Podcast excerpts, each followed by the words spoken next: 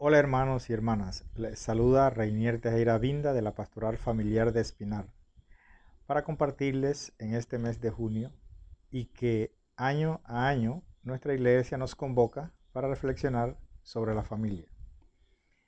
Y este año el Santo Padre Francisco ha declarado el año jubilar por la familia Amoris Leticia desde el 19 de marzo del 2021 hasta el 26 de junio del 2022 y que nos ha invitado y nos dice, Hace cinco años se promulgó la exhortación apostólica post-sinodal Amoris Leticia sobre la belleza y la alegría del amor conyugal y familiar. En este aniversario ha invitado a vivir un año de relectura del documento y de reflexión sobre el tema, hasta la celebración de la décima Jornada Mundial de las Familias, que si Dios quiere tendrá lugar en Roma el 26 de junio del 2022. Por lo tanto, el año dedicado a la familia será un momento propicio para continuar con la reflexión sobre Amoris Leticia, en forma personal, familiar o comunitaria, para profundizar su significado y contenido para la realidad que vivimos en familia en nuestras comunidades. La intención principal del documento es comunicar en un tiempo y una cultura profundamente cambiados que hoy es necesaria una nueva mirada de la Iglesia sobre la familia. No basta con reiterar el valor y la importancia de la doctrina, si no nos convertimos en custodios de la belleza de la familia y si no nos hacemos cargo con compasión de su fragilidad y sus heridas. Cada uno de los miembros de las familias, de las parroquias y de las comunidades. Estos dos aspectos están en el corazón de toda la pastoral familiar. La franqueza del anuncio del Evangelio y la ternura del acompañamiento. Por un lado, anunciamos a las parejas, a los matrimonios y a las familias una palabra de Dios que les ayude a captar el sentido auténtico de su unión y de su amor. Signo e imagen del amor trinitario y de la alianza entre Cristo y la Iglesia.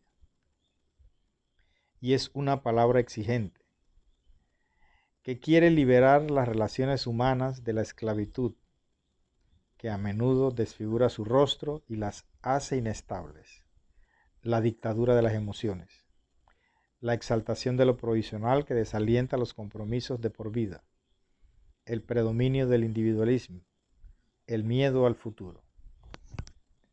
Y así la iglesia, la iglesia, reafirma a los esposos cristianos el valor del matrimonio como proyecto de Dios, como fruto de su gracia y como llamada a ser vivida con totalidad, fidelidad y gratuidad. Y llevarnos a vivir la experiencia de unirnos y crecer hasta llegar a ser una sola cosa como pareja y una comunidad de vida y amor como familia. Y exclamar, familia, sé lo que eres. Por otra parte, este anuncio no puede ni debe darse nunca desde arriba o desde afuera. La iglesia está encarnada en la realidad histórica como lo estuvo su maestro. E incluso cuando anuncia el Evangelio de la familia, lo hace sumergiéndose en la vida real, conociendo de cerca las fatigas cotidianas de los esposos y de los padres, sus problemas, sus sufrimientos, todas esas pequeñas y grandes situaciones que pesan y a veces obstaculizan su camino. Y nos reitera el Papa, en este tiempo de pandemia, apoyemos pues a la familia, defendámosla, de todo lo que comprometa su belleza. Acerquémonos a este misterio de amor con asombro, discreción y ternura. Y comprometámonos a salvaguardar sus vínculos preciosos y delicados, hijos, padres, abuelos. Necesitamos estos vínculos para vivir y vivir bien, para hacer la humanidad más fraterna.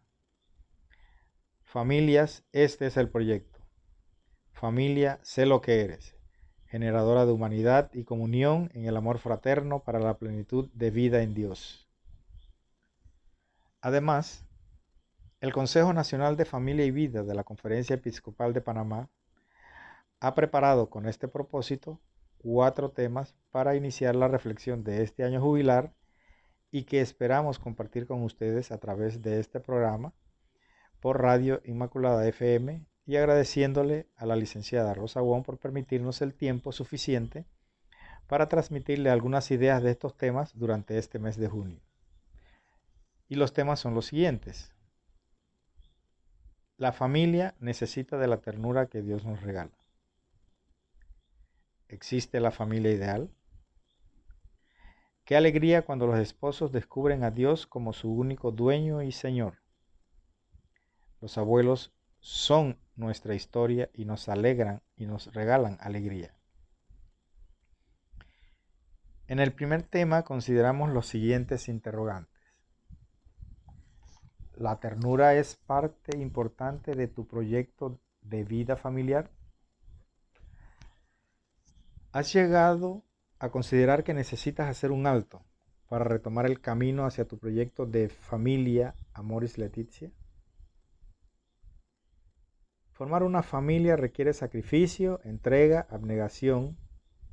El ser humano deja de ser yo para convertirse en un nosotros sin perder su personalidad.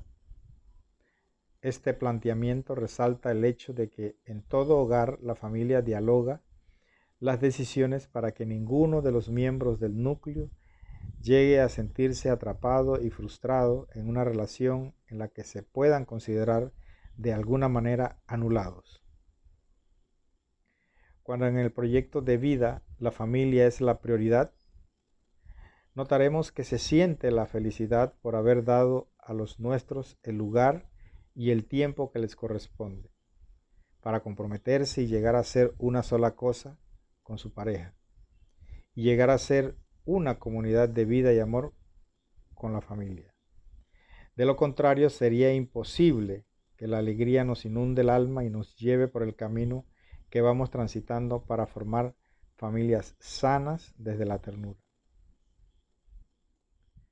No podemos permitir que nuestras relaciones sean simples relaciones frenéticas, donde la virtud de la ternura sea obviada, porque entonces formaríamos una familia superficial y los hijos cargarían el pesado yugo del desamor y el abandono, que tristemente repetirían a futuro en sus propias relaciones de familia.